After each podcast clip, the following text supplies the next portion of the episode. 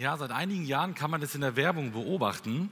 Da gibt es große Firmen, die sich öffentlich in Werbekampagnen gegenseitig fertig machen. Da ist zum Beispiel auf der einen Seite Coca-Cola und auf der anderen Seite Pepsi oder äh, McDonald's und auf der anderen Seite Burger King und die zoffen sich öffentlich. Und auch in der deutschen Supermarktbranche tobt ein öffentlicher Krieg, kann man sagen. Aldi, Edeka, Penny, Lidl, die machen sich gegenseitig fertig. Die überbieten sich dann immer so, wer hat den, ähm, das beste Produkt, wer ist der günstigste Anbieter. Und das ist manchmal ziemlich lustig, was sie sich da für Gags ausfallen, äh, einfallen lassen, um sich gegenseitig äh, so ein bisschen ja, zu dissen, kann man sagen. Und umso interessanter ist, was Penny vor kurzem für eine Werbekampagne gestartet hat. Und zwar hieß es bei Penny gar nicht so lange her, Lidl lohnt sich auch. Weihnachten Zeit, sich zu versöhnen. Also, ihr wisst es wahrscheinlich, Lidl hat ja den Slogan, den Claim, Lidl lohnt sich. Und Penny greift das hier auf und sagt, ja, Lidl lohnt sich auch. Also ähm, Penny natürlich noch viel, viel mehr. Aber interessant, sie greifen es auf und sagen, Lidl lohnt sich. Und Penny ist es wichtig, oder sie haben darauf hingewiesen, dass Weihnachten Zeit ist, sich zu versöhnen okay, wir haben uns jetzt eine ganze Weile gezofft, wir haben uns ähm, Dinge um die Ohren gehauen, aber jetzt ist doch Weihnachten, Leute. Jetzt müssen wir doch zusammenkommen, jetzt müssen wir Versöhnung schaffen, jetzt müssen wir irgendwie Frieden stiften. Es ist doch Weihnachten.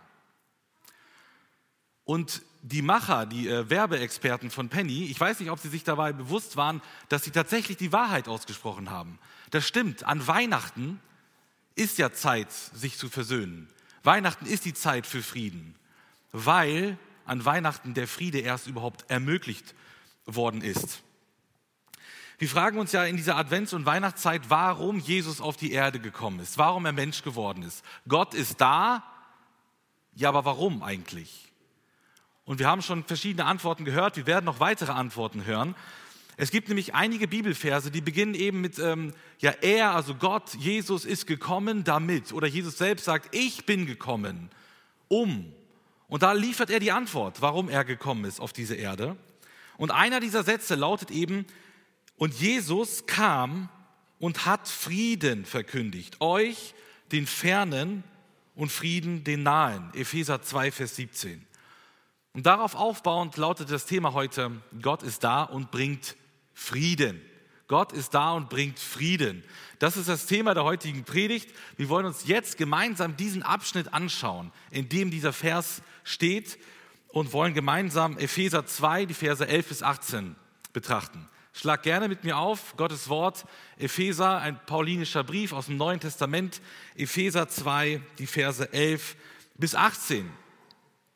Und äh, wer keine Bibel mit hat, der kann auch vorne mitlesen an der Wand. Ähm, der erste Gedanke lautet, das alte Leben, Feindschaft. Ich lese uns die ersten zwei Verse ab Vers 11.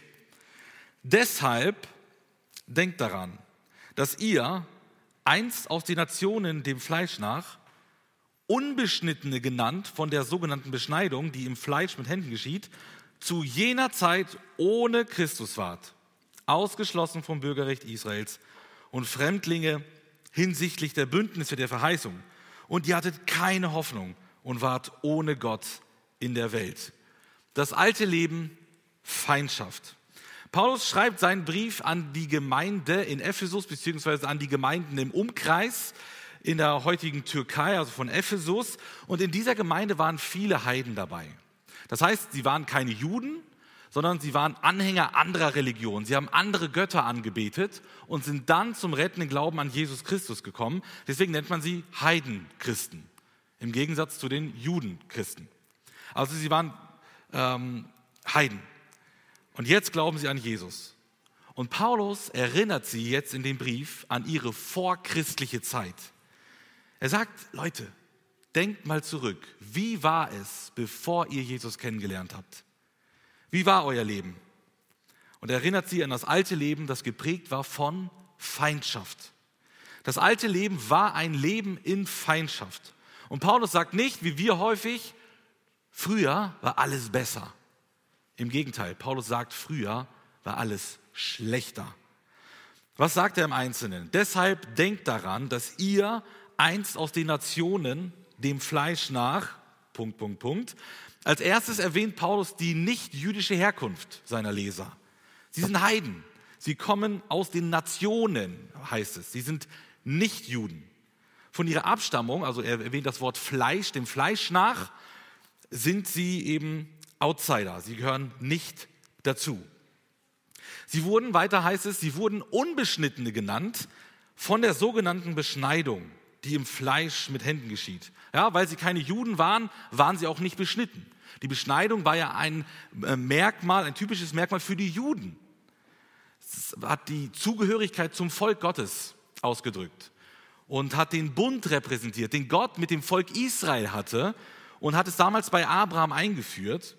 Die Juden waren also beschnitten, die Heiden dementsprechend nicht.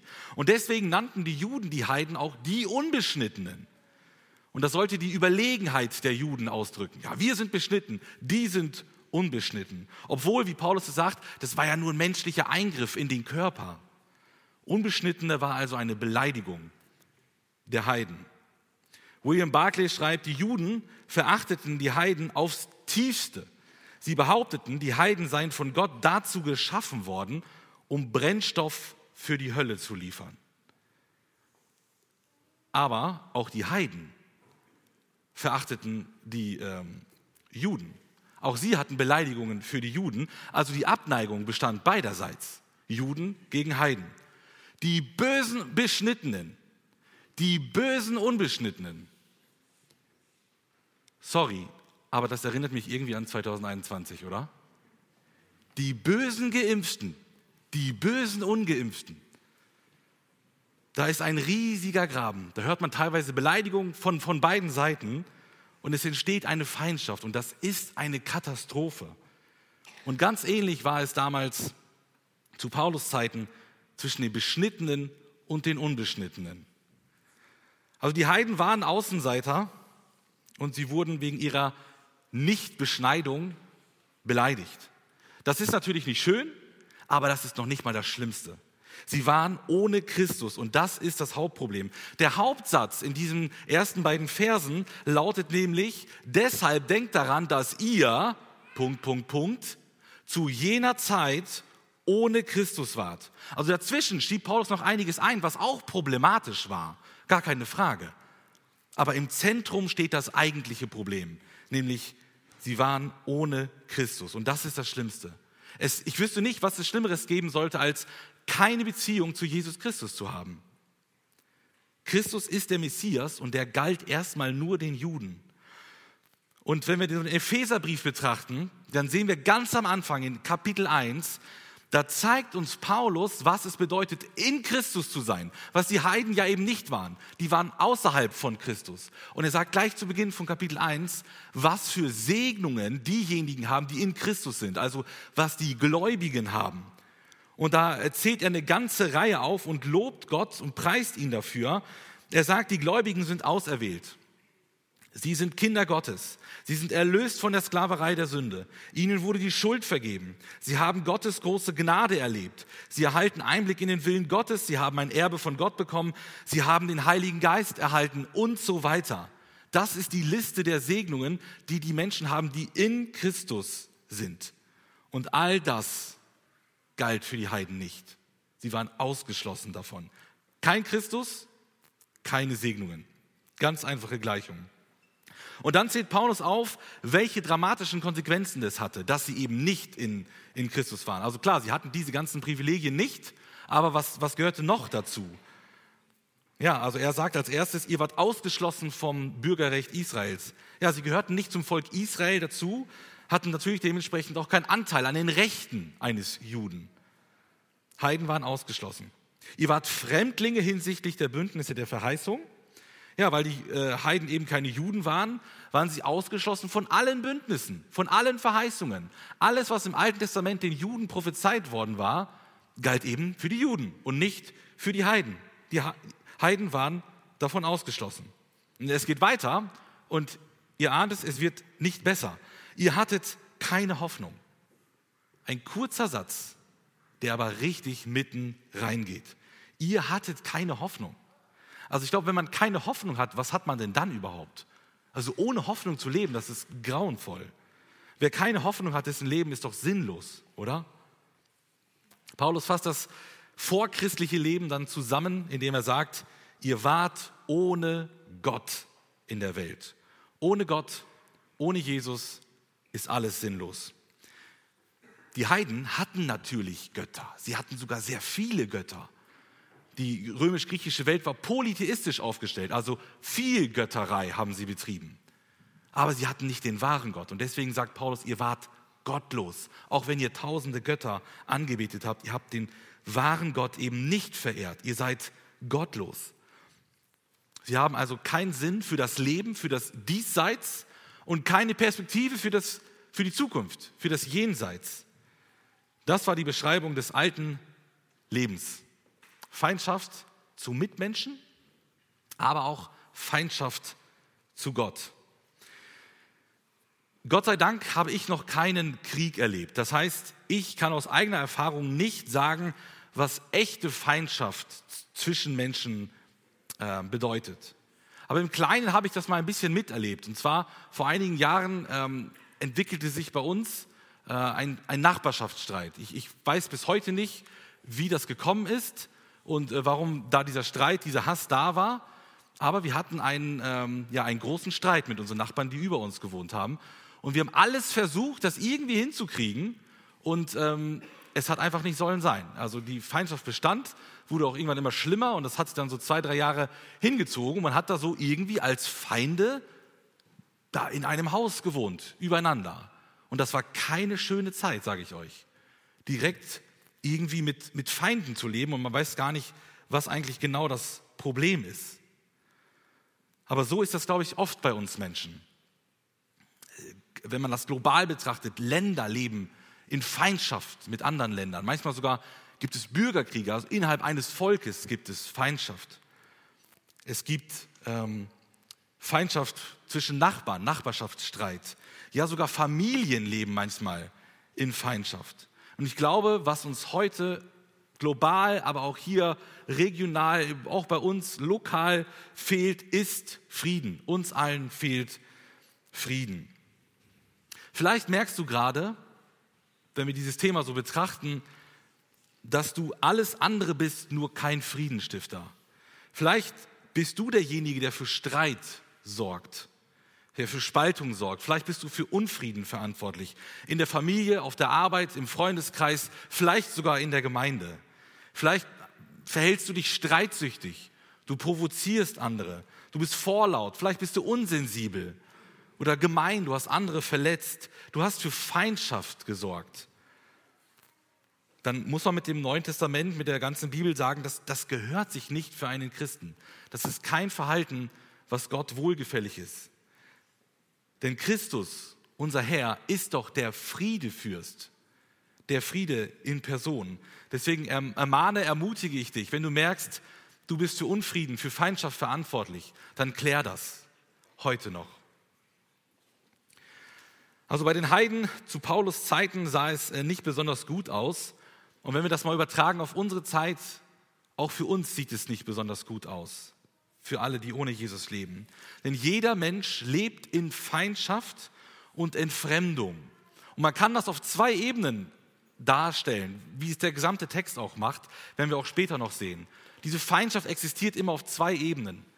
Einmal in der horizontalen Ebene zu den Mitmenschen und einmal, was noch viel schlimmer ist, in der vertikalen, zu Gott. Da entsteht eine Feindschaft, eine Entfremdung.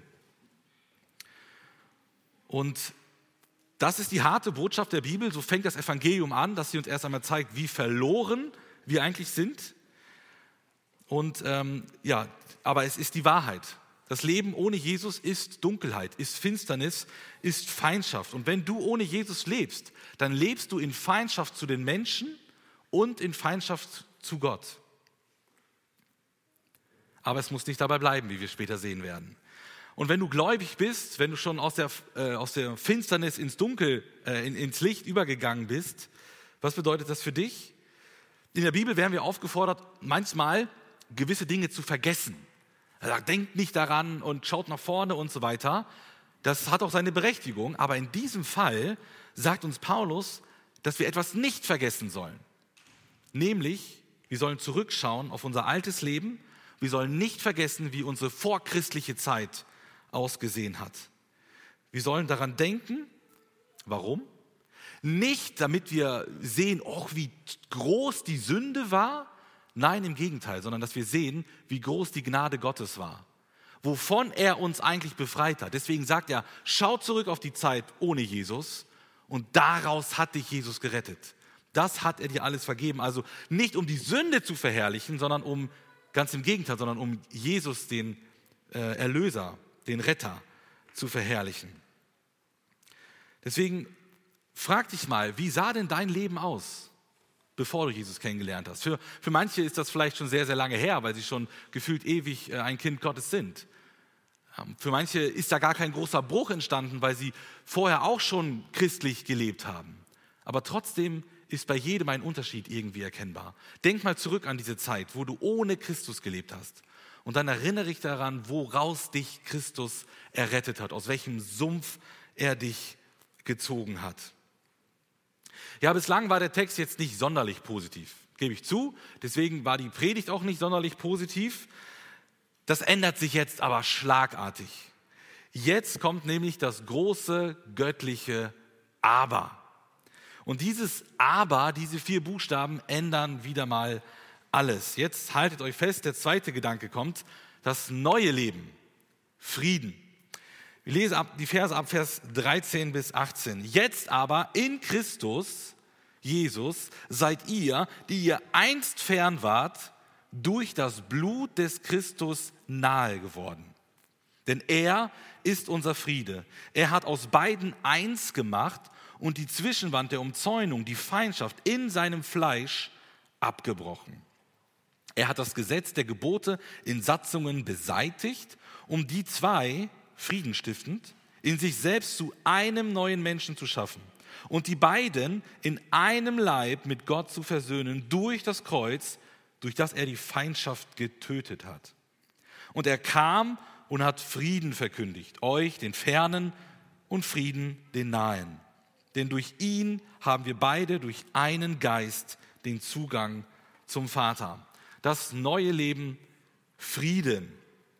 Der Text hat zwei ganz natürliche Teile. In Vers 11 geht es um einst, um zu jener Zeit, also um früher. Ab Vers 13 ändert sich das, die Zeitform. Dann geht es um jetzt. Es geht also um die Gegenwart und das teilt unseren Text auf in das alte Leben und in das neue Leben. Eben hatten wir von Feindschaft gesprochen, jetzt sprechen wir von Frieden. Und diese zwei Leben, das alte Leben, das neue Leben, die könnten sich nicht krasser voneinander unterscheiden. Und worin liegt jetzt der Unterschied? Was ist denn da passiert? Was ist zwischen 12 und 13 passiert? Der Unterschied zwischen dem alten Leben und dem neuen Leben hat einen Namen, nämlich Jesus Christus. Jesus ist der Unterschied, der vorher und nachher ja, voneinander komplett scheidet und trennt. Er verändert alles. Er macht aus Feindschaft Frieden. Er macht aus Ruinen einen wunderschönen Palast. Im Zweiten Weltkrieg wurde die Frauenkirche in Dresden fast komplett zerstört. Also die Alliierten haben äh, auch den Osten und vor allem auch Dresden ähm, sehr, sehr stark ähm, ja, mit, mit Bomben übersät, dass Dresden eigentlich in Schutt und Asche lag und auch die schöne Frauenkirche war ja, komplett zerstört. Ihr seht das Bild, der gute Martin Luther hat es überlebt ähm, und steht dann vor einer Trümmerkirche und ähm, ja, stand da mehrere Jahrzehnte vor Trümmern. In der DDR, die halt sehr gottlos geprägt war, hatte man jetzt auch kein großes Interesse daran, eine Kirche wieder aufzubauen. Und so stand der Martin Luther da einige Jahrzehnte Mutterseelen allein vor einem Trümmerhaufen. Doch nach der Wende hat man sich gedacht, wir müssen doch diese Kirche wieder aufbauen. Und es wurde ein großes Projekt gestartet und die Frauenkirche wurde wieder aufgebaut. 2005 wurde sie feierlich eingeweiht und ihr seht, eine ähnliche Perspektive. Martin Luther steht vor dieser wunderschönen Frauenkirche in Dresden. Wer schon mal da war, kann das bestätigen. Ein unfassbar schönes Gebäude. Also man hat ähm, aus Trümmern, aus diesem Schutthaufen, hat man etwas Wunderbares wiederhergestellt. Und wenn wir mal ehrlich sind, unser aller Leben sieht doch aus wie das linke Bild, oder? Unser aller Leben ist doch eigentlich von Natur aus ein, ein Trümmerhaufen, ein Schutthaufen. Alles ist kaputt, alles ist zerstört, aber die gute Nachricht, das Evangelium ist doch, dass Gott ein Experte für Trümmer ist. Gott kommt auf diese Erde und er macht aus diesen Trümmern etwas Neues, etwas Wunderschönes. Das Gute ist auch, er kann auch aus deinen Trümmern etwas Neues, etwas Wunderschönes machen. Und wenn du glaubst, dein, dein Leben sieht aktuell so aus wie die Frauenkirche nach dem Zweiten Weltkrieg, dann kann ich dir sagen, Jesus kann deine Trümmer neu machen. Er kann etwas Wunderschönes daraus machen. Dafür ist Jesus gekommen. Es heißt hier gleich zu Beginn in Vers 13, jetzt aber, da haben wir dieses aber, in Christus Jesus seid ihr, Punkt, Punkt, Punkt. Also alles, was jetzt kommt, hat seinen Ursprung darin, dass sie jetzt in Christus sind.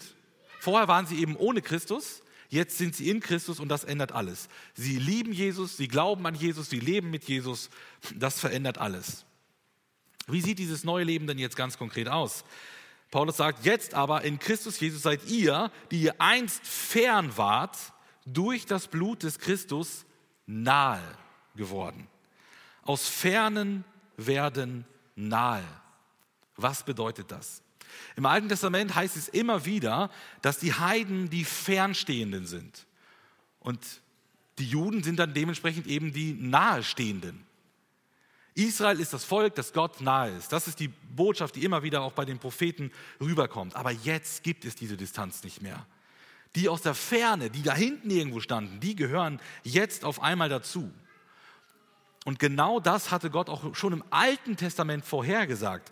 Beispielsweise Friede, Friede, den Fernen und den Nahen, spricht der Herr in Jesaja 57, 19. Das war also schon immer Gottes Plan, auch die Fernstehenden, die Heiden mit dazu zu nehmen. Er wollte immer schon die ganze Welt erretten. Alle Menschen, eben nicht nur die Juden. Und wie ist das möglich? Und all das, was wir gleich noch weiter betrachten werden, all das ist immer nur möglich durch Christus. Es wird auf verschiedene Art und Weisen ausgedrückt. Durch das Blut, durch das Kreuz, durch Christus, also durch Jesu Tod am Kreuz ist alles passiert, was wir uns gleich noch anschauen werden. Dieses stellvertretende Opfer äh, ändert alles. Aus fern wird, äh, aus, aus fern wird nah. Die Außenseiter gehören endlich mit dazu. Aber dieser Friede passiert nicht einfach so. Christus ermöglicht ihn. Christus ist sogar der Friede. Er ist unser Friede. Und ohne ihn gäbe es keinen Frieden.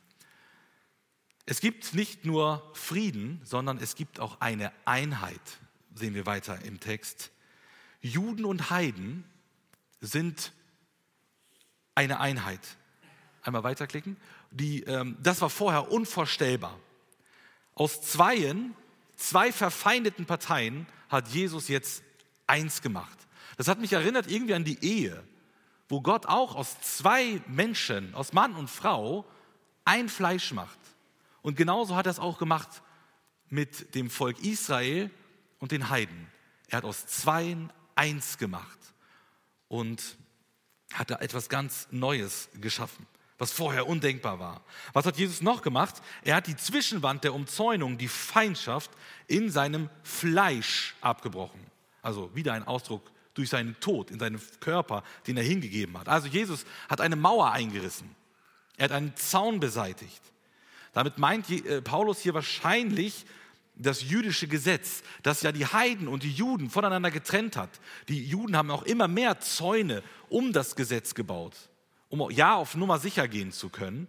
Und wahrscheinlich bezieht sich Paulus hier darauf, wie wir nachher auch in Vers 15 noch sehen werden, dass das Gesetz eben abgerissen ist sozusagen. Aber ich denke, da schwingt noch eine andere Bedeutung mit.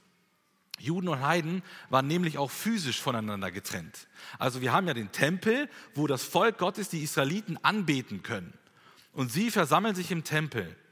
Die sind drinnen, die feiern Gottesdienst, sie opfern. Die Heiden sind draußen. Es gibt da den Vorhof der Heiden, der ist weiter weg, schön weit weg, äh, auch noch etwas weiter unten angelegt, so konnten die Heiden irgendwie auf dem Tempelbezirk mit dabei sein. Sie konnten aus der Ferne ein bisschen zugucken, aber sie durften nicht dazugehören. Es gab sogar eine Mauer und dort gab es eine Aufschrift, wo darauf hingewiesen wurde, wenn du diese Mauer übertrittst, wenn du da vorbeigehst, dann wirst du sterben. Ein Heide gehörte nicht dazu. Er wurde getrennt vom Volk Gottes, aber auch irgendwie sogar von Gott durch diese Mauer. Und wenn Jesus stirbt, dann reißt er diese Mauer symbolisch ein. Zu der Zeit ähm, stand die Mauer noch. Der Tempel wurde erst 70 nach Christus, also vielleicht zehn Jahre später, nachdem Paulus das geschrieben hatte, um äh, ja, zerstört. Da gab es diese Mauer tatsächlich nicht mehr. Aber symbolisch wurde diese Mauer mit Jesu Tod schon eingerissen, dass die Heiden Zugang hatten zum Volk Israel sozusagen, aber was noch viel wichtiger ist, auch zu Gott. Die Mauer ist weg. Die Mauer ist weg.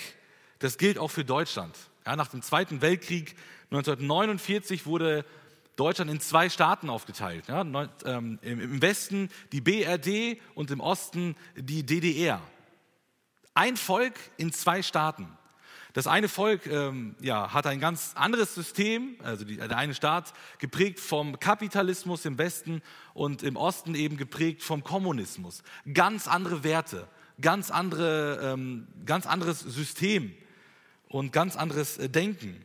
Und wir sehen also ein Volk, das eigentlich zusammengehört, wird getrennt und es entsteht eine Feindschaft, eine Entfremdung. Das ging dann sogar so weit, dass 1961 eine Mauer gebaut worden ist. Die Berliner Mauer, also Barrikaden wurden errichtet, Betonpfähle eingerahmt, Stacheldrahtzäune gezogen und der, äh, der Übergang von Ost nach West oder von West nach Ost äh, war halt versperrt. Berlin war in zwei Teile aufgeteilt. Und 28 Jahre lang trennte Ost und West eine Mauer. Und da durfte auch niemand durchgehen, rübergehen. Einige haben es versucht, es sind zwischen 136 und 245 Menschen dabei gestorben. Sie wurden erschossen. Die Zahlen ja, unterscheiden sich ein bisschen, man ist sich da nicht ganz einig, wie viele da tatsächlich gestorben sind in diesem äh, Graben, die versucht haben zu fliehen. Und diese Mauer war das Symbol von der, ähm, ja, vom Konflikt nach dem Zweiten Weltkrieg. Die Berliner Mauer trennte Deutschland in zwei Teile. Aber ihr wisst es vermutlich, am 9. November 1989, ein geschichtsträchtiges Datum, da ähm, fällt die Berliner Mauer. Der Druck durch die Bevölkerung im Osten in der DDR stieg immer weiter, sodass die Mauer dann irgendwann geöffnet wurde. Die Menschen waren frei, sie konnten einfach so in den, in den Westen gehen. Ihr seht es auf dem Bild, da einmal die Mauer ähm, aus, aus westlicher Perspektive und dann was dann eben im November 89 geschah und die Mauer wurde quasi überlaufen und dann ist dann auch kurz darauf gefallen. Daraufhin fiel auch die SED-Diktatur zusammen. Ähm, daraufhin ähm, ist die DDR aufgelöst worden und Deutschland wurde am 3. Oktober 1990, also knapp ein Jahr später, dann wieder vereinigt. Deutschland war also wieder eins, weil die Mauer abgerissen war. Und Jesus hat durch seinen Tod die trennende Mauer, nicht zwischen Ost und West, sondern zwischen Heiden und zwischen Juden abgerissen. Es wächst nun zusammen, was zusammengehört. Paulus führt das noch weiter aus. Er sagt, er hat das Gesetz der Gebote in Satzungen beseitigt.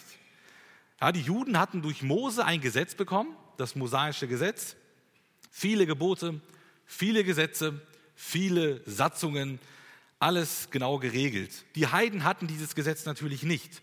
Und dieses Gesetz trennte eben auch wieder die Heiden und die Juden. Ne? Wenn wir da zum Beispiel an das Zeremonialgesetz denken, die ganzen Reinigungen, die Festtage, ähm, die Feiertage, die Beschneidung und so weiter, die Opferung und so weiter.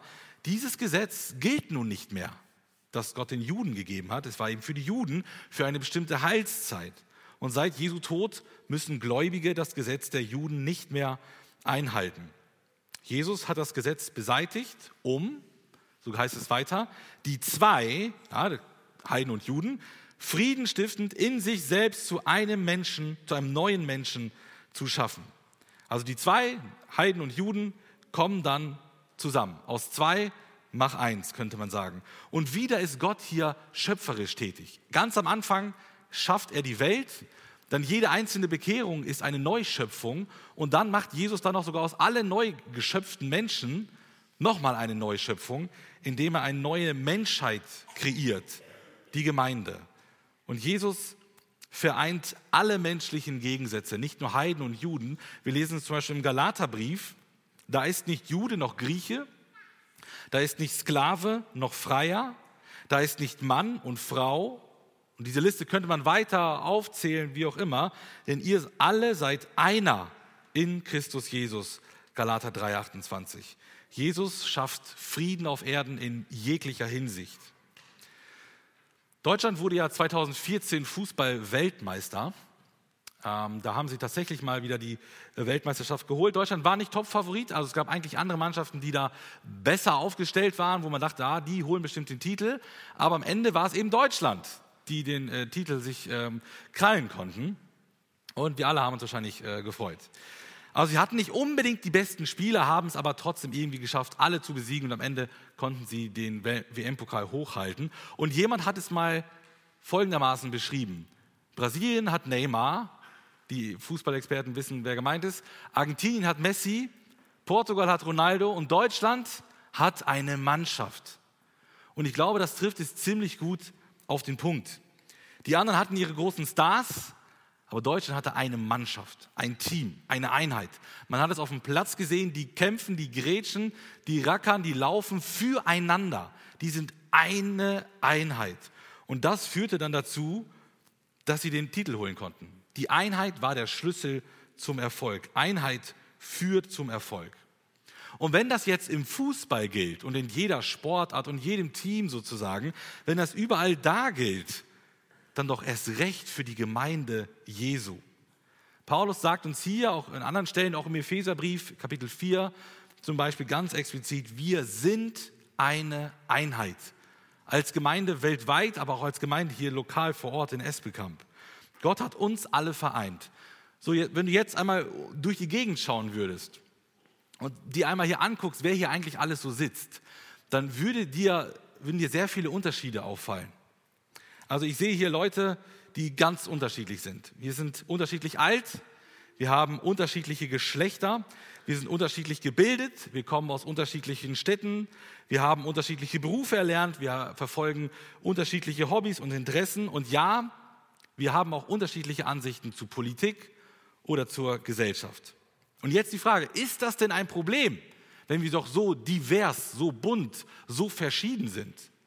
Nein, das darf kein Problem sein und das ist auch kein Problem, denn wir sind eins in Jesus.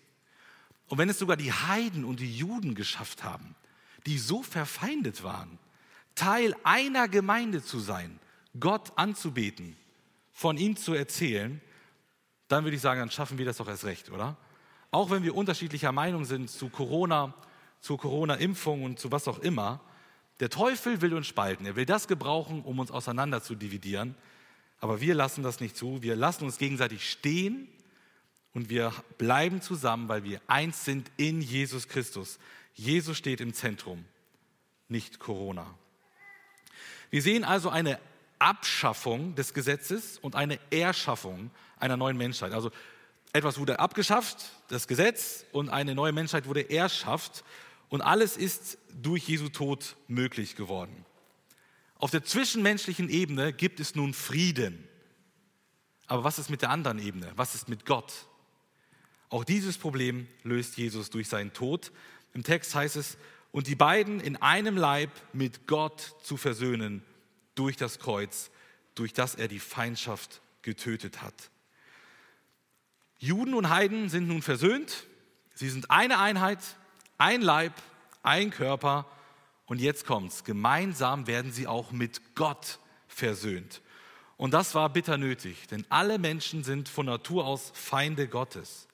Jede Sünde, die wir als Menschen begehen, ist eine Kriegserklärung gegen Gott.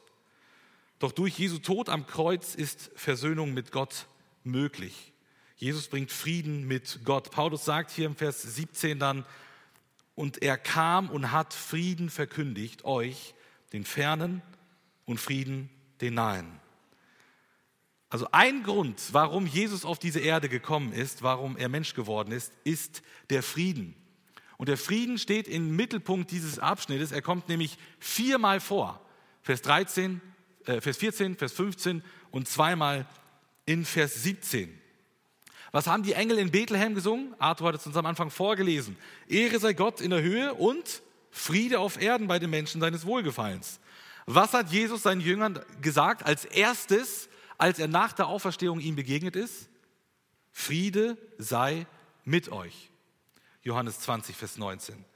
Also Jesu ganzes Leben, sein Sterben, seine Auferstehung, sein ganzes Werk, alles, was er hier vollbracht hat, ist eine große Friedensbotschaft. Er verkündet Frieden und er sagt, keiner ist ausgeschlossen. Es ist für alle da. Und seine Apostel machen da genau weiter. Sie reisen in die Welt und verkünden die Frieden, Friedensbotschaft Jesu. Die Versöhnten rufen zur Versöhnung auf. Und der Abschnitt endet in Vers 18 mit einer wunderbaren Wahrheit. Was bedeutet es konkret, dass wir Frieden mit Gott haben? Denn durch ihn haben wir beide durch einen Geist den Zugang zum Vater. Frieden mit Gott heißt Zugang zum Vater zu haben. In der damaligen Zeit bekamen wichtige Leute eine Audienz beim, beim Kaiser, beim König. Dort konnten sie dann ihr Anliegen vortragen. Das bekam aber nicht jeder. Also nicht jeder durfte da hinkommen. Nicht jeder hatte Zugang zum Kaiser. Das war nur für die wirklich wichtigen Leute oder die dann Geld und Macht auch noch hatten. Und ähm, bei, äh, bei Gott ist das nochmal eine Nummer krasser. Gott ist nämlich nicht nur irgendein König, er ist der König der Könige. Und Paulus sagt, wir haben beide, also wiederum beide, auch das ist ein Begriff, der die ganze Zeit vorkommt in unserem Abschnitt, wir haben beide Zugang zum, zum Vater, zum König aller Könige. Was für ein Vorrecht. Als Kind hat man ja normalerweise freien Zutritt zu seinem Vater. Ähm, und ich bin so dankbar, mein Papa ist heute nicht da, der predigt in Lübeck, deswegen kann ich es sagen. Ich bin so dankbar, einen Vater zu haben, zu dem ich immer kommen kann. Das galt damals, als ich ein kleiner Junge war, das gilt auch heute noch. Ich weiß, ich kann Papa immer anrufen, ich kann immer kommen, ich habe immer Zugang zu ihm. Er würde mich niemals ablehnen. Als Kinder mussten wir oft auf ihn verzichten, weil er viel sich investiert hat in die Gemeinde, er war also viel weg, aber wir wussten, wenn er da ist, dann ist er da dann haben wir Zugang zu ihm. Dann machen wir was. Dann gehen wir auf den Fußballplatz und unter, unter, unternehmen etwas Schönes. Und das ist etwas, was ich auch mitnehmen will für, für meine Kinder. Dass meine Kinder wissen, sie haben Zugang zu ihrem Vater. Das ist unglaublich wichtig, dass die Kinder wissen, zu Papa, zu Mama kann ich immer kommen, da störe ich nie. Und noch viel besser ist es bei Gott. Und Gott hat wirklich immer Zeit. Es ist nie so, dass wenn man zu Gott kommt, dass er gerade irgendwie beschäftigt ist, weil er äh, in Südafrika irgendwas klären muss oder weil er gerade in Taiwan unterwegs ist oder so. Für Gott ist das kein Problem. Er ist allmächtig, er ist allgegenwärtig, er kann überall jederzeit sich gleichzeitig um alle seine Kinder kümmern. Wir haben immer Zugang ähm, ja, zum Vater. Aber dieser Zugang bei mir in der Familie, dieser stetige Zugang, der, der gilt ja nicht jetzt für alle Menschen. Ne? Sorry, also nicht jeder hat Zugang äh, zu mir, also das will ja auch nicht jeder unbedingt haben. Ähm, aber theoretisch angenommen, ihr, ihr, alle wollten das, was ja natürlich nicht so ist, ähm, dann ist das nicht so möglich. Das ist schon begrenzt auf meine Kinder. Und genauso ist es auch, auch bei, bei Gott. Er will der Vater aller sein, aber nicht alle wollen äh, sein Kind sein. Und Gott hat, ist immer für seine Kinder da. Ja, wie ist der Zugang eigentlich möglich? Wie kommt man da rein? Wer lässt uns denn hier zu Gott rein? Durch Jesus. Das ist die Antwort, die ich hier im Text die ganze Zeit gebe, äh, ja, in der Predigt gebe, weil der im Text immer vorkommt. Jesus sagt selber in Johannes 14, Vers 6, ich bin der Weg und die Wahrheit und das Leben. Niemand kommt zum Vater, also keiner hat Zugang zum Vater, als nur durch mich. Es gibt also nur einen einzigen Weg zu Gott. Und das ist der Absolutheitsanspruch des christlichen Glaubens. An dem stören sich ja viele und sagen, was, wie könnt ihr so engstirnig sein? Nur ihr habt das Heil. Ah ja, das ist die Botschaft, die Gott, die Jesus uns weitergibt. Keine andere Religion führt zu Gott. Keine andere Ideologie führt zu Gott. Keine guten Taten führen zu Gott. Allein der Glaube an Jesus Christus ermöglicht den Zugang zu Gott. Interessant, kleine äh, Randbemerkung, dass hier im letzten Vers, Vers 18, auch die komplette Dreieinigkeit vorkommt.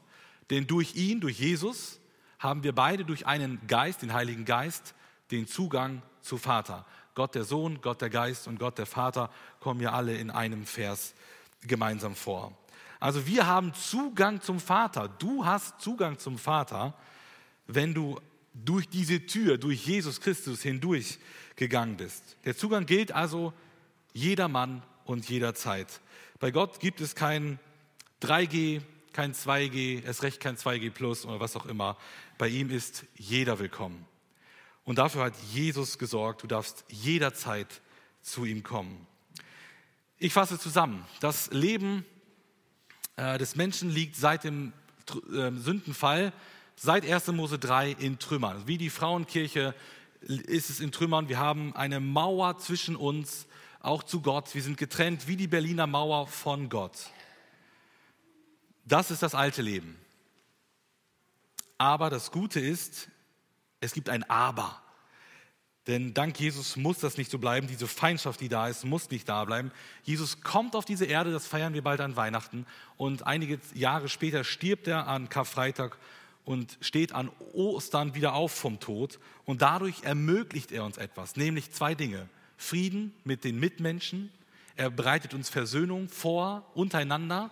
Aber, und das steht nochmal im Zentrum, er ermöglicht auch Frieden mit Gott. Und ich glaube auch erst, wenn Frieden mit Gott da ist, ist auch Frieden mit, mit Menschen möglich. Das ist die Basis für alles. Und das klingt nicht nur wunderschön, so Weltfriede und so, sondern das ist auch Realität. Das ist wunderschön. Und ich lade dich heute Morgen ein, lass dich mit Gott versöhnen, denn dann kannst du wahren Frieden erleben. Amen.